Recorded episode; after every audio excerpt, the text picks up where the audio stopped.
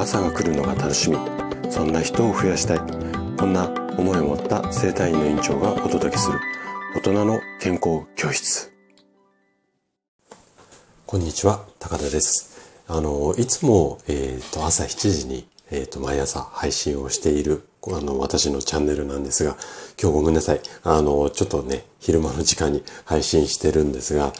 実はですね、お恥ずかしながら、通常のあの、この7時の配信って、えっと、前の日にね、収録したものを予約投稿で7時あの、アップをさせていただいてるんですが、その予約投稿の設定をですね、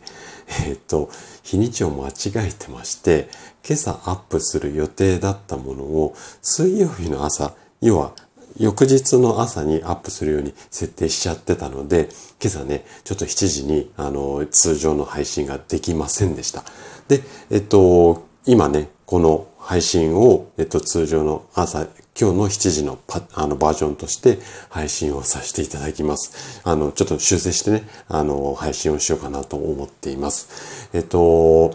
いつものね、7時にこう配信をできなかったので、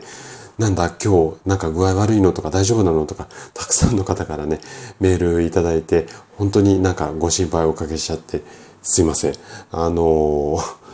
単にボンミスでした。ごめんなさい。はい。あの、今後、こういうことがないようにやっていきたいかなというふうに思います。じゃあね、今日の放送、早速ね、ここから配信、あのー、いつもの、えっ、ー、と、話に切り替えていきますので、ちょっとお待ちいただけますか？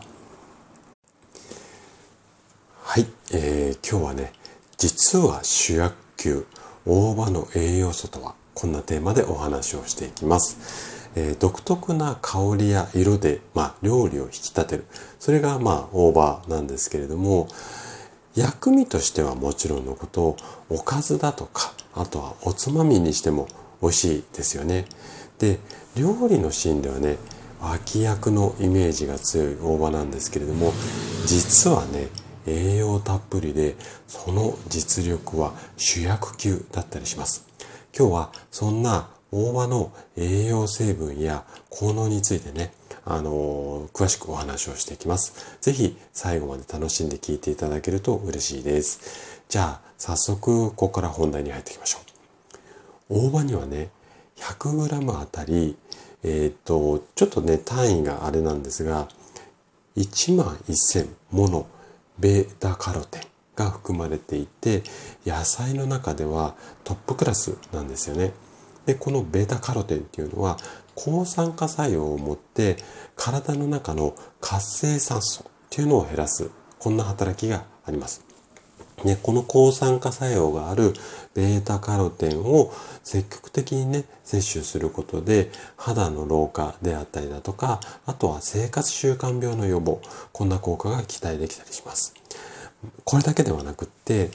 赤から黄色の色素の成分であるのがこうベータカロテンなんですが、このベータカロテンを多く含む野菜っていうのは緑黄色野菜なんていうふうに言われていて、例えば人参とかほうれん草、この辺りも代表的なんですよね。ただ、実は大葉の方がベータカロテンの含有量っていうのはめちゃくちゃ多いんですね。はい。なので、まず一つ目、おすすめの、えーと、栄養素としては、ベータカロテンです。じゃあ次、二つ目ですね。これはね、食物繊維なんですけれども、食物繊維っていうのは体の中で消化吸収はされないんですけれども、腸の中で活躍して便秘解消に役立ったりします。で、食物繊維には2種類種類があって、水に溶けない不溶性の食物繊維。あとは水に溶けやすい水溶性の食物繊維。この2種類があるんですね。で、不溶性の食物繊維っていうのは便の量を増やすことで腸を刺激して便通を促すので便秘の解消に役立ちますよ。一方で水溶性の方の食物繊維っていうのは水に溶けてゼリー状になることで栄養素の吸収速度っていうのを緩やかにして食後の血糖値の急上昇っていうのを抑えることこんな働きがあるので糖尿病の予防につながったりします。で大葉にはねどちらの食物繊維もあるんですが、特に不溶性の方が豊富に含まれています。で、食物繊維は不足しがちな成分なので、大葉を副菜とか、あとはね、一品料理として取り入れるこうことで積極的に、まあ、摂取することをお勧めしたいんですね。で、こういったベータカロテンとか食物繊維、このあたりがいっぱい含まれているので、大葉お勧めしたいんですが、それ以外にもね、例えばビタミン B2、これは皮膚だとか粘膜を元気にする。こんな働きがあったりだとか、あとはカルシウムですよね。これは骨や歯を丈夫にしたりします。で、夏の時期っていうのはね、大葉が合う料理っていうのはたくさん食べたくなる季節だと思うんですよ。うちもね、冷ややっこに大葉なんかも入れたりとか、あとはお味噌汁の中に入れてもね、結構さっぱりしたりするので、よく入れたりしてます。ぜひね、積極的に取り入れてみてください。はい。ということで、今日も最後まで聞いていただきありがとうございました。番組の感想などね、お気軽にコメントいただけると嬉しいです。それでは明日の朝7時にまたお会いしましょう。